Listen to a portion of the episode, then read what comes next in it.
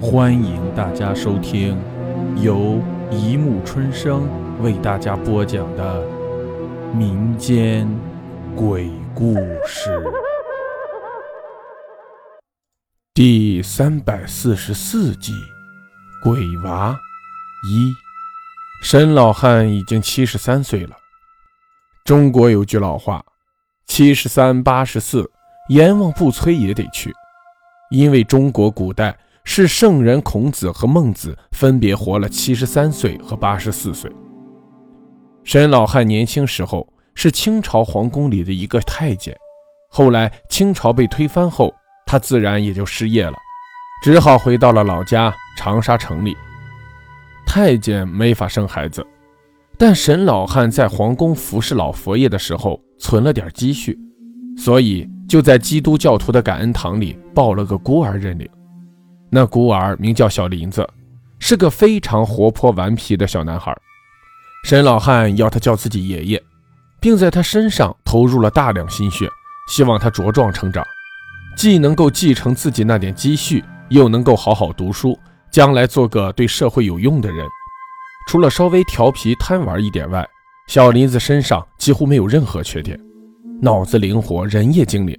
在学校念书的时候，每次都是班上第一名。沈老汉可喜欢他了，他要星星月亮都尽量满足他，不让他受一点点委屈。但在那一个雷雨天，一切的一切都改变了。小林子喜欢放风筝，那时候长沙城里可以买到不少好风筝，还有的是进口货。风筝的骨架不是竹子做的，而是金属制成的。这样的风筝比采用中国传统工艺制成的要飞得更高。沈老汉就给小林子买了一个进口风筝，并且经常带他一起去广场放风筝。但是那一天，雷雨天，刮着很大的风，沈老汉出去和朋友喝酒去了。小林子一看天上风大，是个适合放风筝的好天气，于是就拿着进口风筝出去了。此后。他再也没有回来，因为他那金属风筝不小心触碰到了电线杆上，而风筝的牵线也因为受潮湿变成了优良导体，小林子就这样触电身亡了。小林子死去后，沈老汉的心也跟着一起死了，毕竟自己在小林子身上投入了那么多的心血，眼看着自己已经奄奄一息、日薄西山了。沈老汉多么希望能有个孩子可以陪着自己安度晚年，享受天伦之乐呀！可是再去感恩堂里抱一个回来，可能不太现实了，因为里面的神父做事都比较刻板，每个人一辈子最多只能抱养一个。原因很简单，怕你是人贩子，把这些孩子给卖了。而且抱养这种事情也要讲究缘分的。有些孩子，无论你投入多少时间和精力，他就是带不亲，搞不好还要成为一个逆子。沈老汉知道，自己在人世间的时光可能不多了，要他再花大量时间去跟一个孩子培养感情，显然不太实际了。这一天又是一个雷电交加的日子。自从小林子走后，沈老汉就打心眼里害怕打雷的天气。因为这会让他联想起自己和小林子一起度过的那些日子。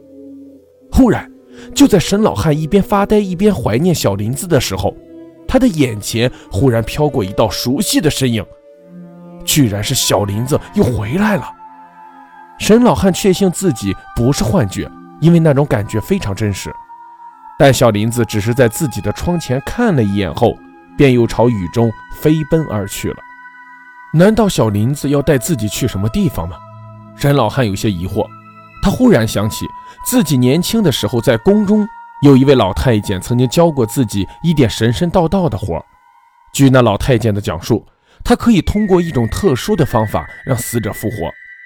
这种方法就是将死者生前的样子裁剪成一个纸人的模样，然后在一个雷雨交加的天气里，将纸人放在地上。如果雷电劈中了纸人，那么死人就会复活过来。虽然他此前不是很相信这种说法，但今天正巧就是个雷雨天，而小林子又确实出现在了自己的眼前，自己又何妨不去试一试呢？